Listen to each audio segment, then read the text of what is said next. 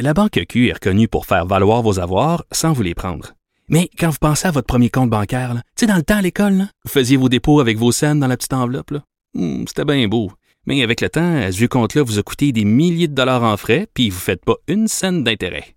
Avec la Banque Q, vous obtenez des intérêts élevés et aucun frais sur vos services bancaires courants. Autrement dit, ça fait pas mal plus de scènes dans votre enveloppe, ça. Banque Q. Faites valoir vos avoirs. Visitez banqueq.ca pour en savoir plus. Mario Dumont, un vent d'air frais. Pas étonnant que la politique soit sa deuxième nature. Vous écoutez Mario Dumont et Vincent Dessureau.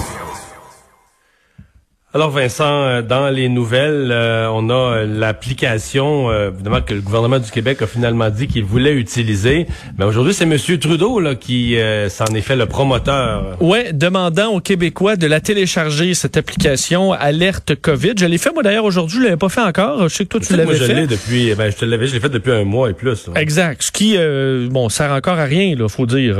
c'est c'est c'est c'est pas opérationnel encore ici. D'ailleurs, l'application dit le dès que c'est opérationnel, on va vous le dire dire, mais euh, ça s'en vient. On sait que le gouvernement du Québec euh, avait finalement autorisé cette application-là au Québec après l'hésitation, après avoir essayé de faire une version euh, québécoise. On voulait pas sortir ça trop vite, mais là on le voit avec le nombre de cas. on va utiliser tout ce qui est possible dans l'arsenal. C'est un peu ce que dit M. Trudeau aujourd'hui. En tant que député du Québec, je ne peux pas insister assez sur l'importance de nous servir de tous les outils à notre disposition afin de protéger la population. Alors c'est simple pour ceux qui ont des téléphones intelligents. Alerte COVID, c'est l'application. En a qu'une seule qui est, euh, qui est disponible. 3,1 millions de Canadiens euh, l'ont déjà téléchargé. Il faut rappeler que ça suit pas, ça n'utilise pas le GPS. Hein, ça envoie des codes anonymes au téléphone qu'on croise pendant un certain nombre de temps. Et si jamais une personne... En même pas ton nom. Là. Tu donnes, quand, tu, quand tu la mets sur ton sel, là, tu rentres pas tes données, ton nom, tes données personnelles. Ah non, tu pas à t'inscrire. Euh, c'est vraiment l'appareil comme tel qui note la présence d'un autre appareil. Et lorsque confirmation que quelqu'un est, bon, est infecté, vous pourrez recevoir une alerte d'aller vous faire tester.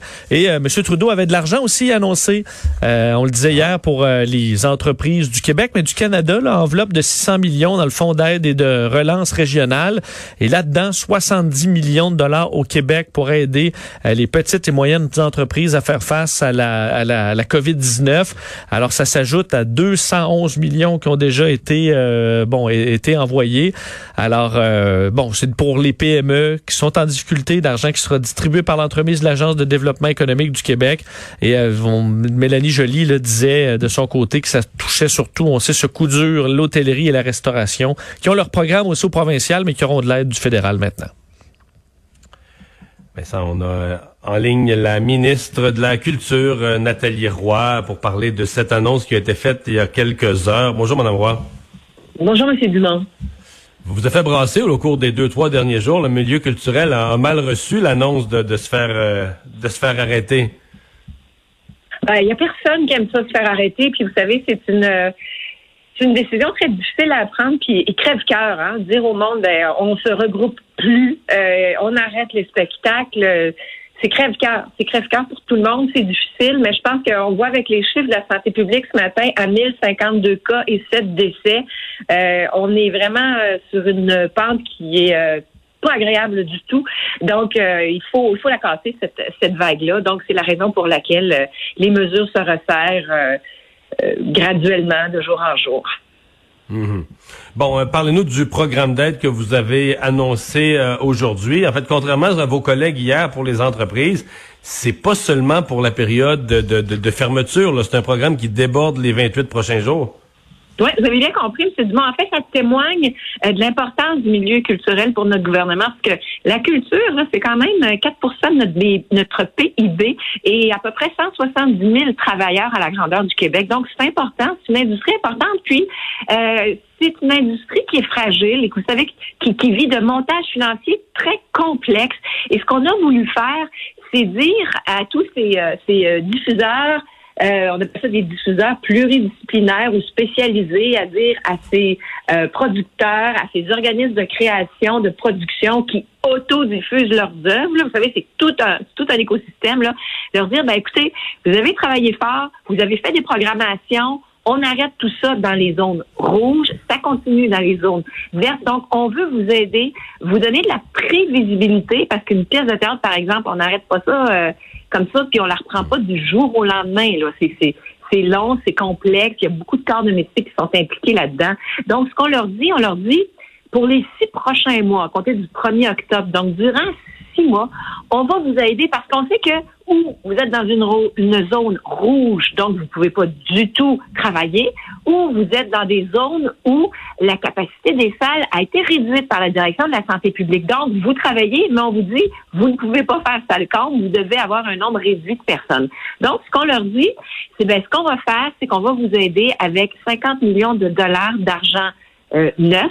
C'est euh, c'est une, une, forme de subvention, c'est de l'argent, euh, c'est direct, cet argent-là. Et on dit, cet argent-là va, va servir à compenser euh, pour les revenus de billetterie que vous ne pourrez pas réaliser entre octobre et mars. Donc, on leur donne six mois. Naturellement, il y a tout un calcul en arrière de ça. Là. ce sera pour des spectacles euh, québécois, c'est bien important. Puis, il y aura une moyenne qui est faite. Là, on va prendre une année de référence et on va faire la moyenne, par exemple, pour telle compagnie ou pour telle salle ou pour tel diffuseur. Entre octobre et euh, mars 2017, il avait produit tant de spectacles avec tant de spectateurs à un coût de billet X. Donc, il y a des moyennes qui sont faites et on dit, nous, ce qu'on va faire, là, c'est qu'on va vous permettre de bénéficier d'une aide directe qui pourrait atteindre jusqu'à 75% de vos revenus moyens de billetterie, des revenus qui auraient normalement été touchés s'il n'y avait pas eu de pandémie. Et c'est ça qu'on veut faire parce que... Donc, vous vous basez sur l'année passée, vous dites ce que vous avez de moins en revenus, on vous en efface les trois quarts, on vous en redonne les trois quarts. C'est ben, assez généreux quand même. Là c'est très généreux. On se base sur, on se base sur trois années. On prend trois années, puis on fait la, la, moyenne des trois années. Donc 17, 18, 19, ça va nous donner idée. Euh, par exemple, on pourra pas nous faire croire qu'on fait 100 spectacles quand on en fait 50, vous comprenez là. Donc on, on regarde vraiment l'historicité des euh, des diffuseurs pour voir ben eux c'est vrai dans telle salle euh, d'année en année, ils ont tant de spectacles, ils ont tant de taux d'occupation. On va regarder leur taux d'occupation. C'est pas tout le monde qui a le même. Et leurs billets se vendent à X prix. Donc, on va compenser comme si, par exemple, c'était une année régulière et euh, ils vendraient leurs billets parce que là, ils, sont, on les empêche de remplir leur salle, mais on leur dit du même souffle, ben, ça nous prend de la culture, ça nous prend des événements, ça nous prend des spectacles. Donc, c'est une mesure euh, qui, est, qui est inédite qui est demandée euh, par le milieu et on y a travaillé depuis des mois. On essaie de trouver des solutions parce que euh, ce, qui, est important de dire aussi, c'est qu'on a demandé au milieu euh, de, de, de, faire les choses différemment, de trouver des façons de produire des spectacles avec la distanciation. Ils ont été hyper disciplinés. Ça a été très bien fait dans les salles et, partout chez les diffuseurs. Euh, le problème. Mais ça, c'est source de frustration. C'est comme si, c'est comme eh s'ils interprètent la décision comme une non-reconnaissance des efforts que vous venez de décrire. Là. Et c'est ça que vous devez essayer de, de défaire. Je comprends que là, il y a une aide financière, mais l'autre aspect, je dirais, c'est celui-là. C'est l'aspect de, de sentir qu'on s'est euh, on s'est efforcé, qu'on a multiplié les, les, efforts et les complications pour euh, mettre en place des équipements et des façons de faire sécuritaires. Puis là, on le fait, puis il n'y a pas d'éclosion, puis on se fait dire non. Ça, ça en a frustré quelques-uns. Euh, et c'est très compréhensible. Vous savez, je, les comprends. C'est frustrant, c'est triste, mais ce n'est pas une question euh, de, ne pas, de ne pas être sécuritaire ou de ne pas avoir suivi les, les règles qui ont été édictées par la santé publique à cet égard-là. Vous savez, là, depuis le printemps, il y a des guides qui ont été édictés, les gens les ont suivis. Là, c'est une question de ne pas se réunir sous un même toit durant une longue période de temps, d'éviter les rassemblements, de rester chez nous en zone rouge. Alors, c'est la raison pour laquelle euh, le gouvernement a pris cette décision qui est pas facile, mais à contrario, euh, vous me dites, et il semble que c'est, c'est, très frustrant, ils ne comprennent pas. Et oui, c'est très frustrant, mais j'espère que cette aide-là va leur démontrer jusqu'à quel point on comprend leur, euh, leur réalité. On comprend que c'est frustrant. Et d'ailleurs, ce qu'on leur dit, c'est vos productions que vous avez adaptées, il faut pas les perdre, on veut les garder. C'est pour ça que dans les zones où, parce que ça, c'est pour toutes les zones, cette, cette annonce-là. Donc, dans les zones où il y a toujours de la diffusion qui se fait, ben on sait que vous le faites à capacité on sait que vous le faites en, suivant les règles de distanciation. Ben on va vous aider parce que ça évolue de jour en jour et quand le, les, les zones vont redevenir d'une plus belle couleur, ben, il y aura des spectacles parce qu'on leur dit, on vous donne la prévisibilité. On vous dit, bâtissez votre programmation. Pour la plupart, elle est, elle est, elle est bâtie. Cette programmation, elle avait commencé.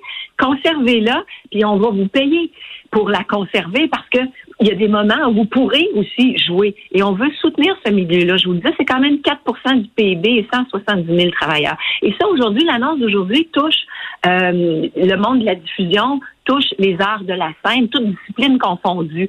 Mais ça s'ajoute à notre 400 millions de dollars qui a été annoncé le 1er juin euh, dernier. Puis avec ces sommes-là, il y a d'autres secteurs d'activité qui ont pu reprendre si je pense par exemple au tournage, on a créé une mesure inédite de garantie pour nous assurer que les producteurs puissent faire des émissions de télévision.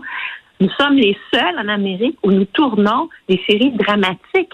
Si on n'avait pas mis cet argent-là sur la table, cette formule de garantie-là, il n'y en aurait pas eu de district 31, il n'y en aurait pas eu de nouvelle saison à la rentrée à la télévision. Alors, c'est important parce que que font les gens justement pour se divertir puis quel est l'accès à la culture qu'ils ont? Ben c'est avec des mesures comme ça qu'on peut continuer à en avoir. Donc on a continué à en avoir à la télévision. Au cinéma, les, producteurs peuvent tourner maintenant. Euh, ça tourne pas bien ben ailleurs.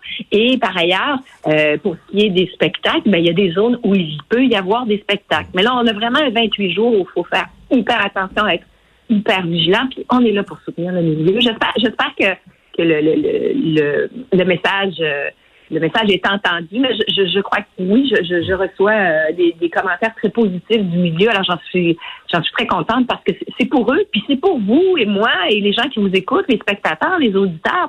Qu'est-ce qu'on fait? Euh, en temps de pandémie, puis qu'est-ce qu'on fait, qu'est-ce qu'on recherche en, bout de piste quand on a un moment pour se détendre ou s'évader?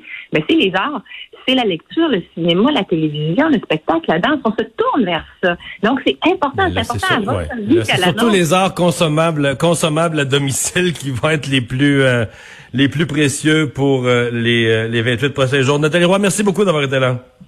Ça m'a fait plaisir. Merci à vous, M. Dumont. Au revoir. on va faire une pause. On parle sport dans un instant.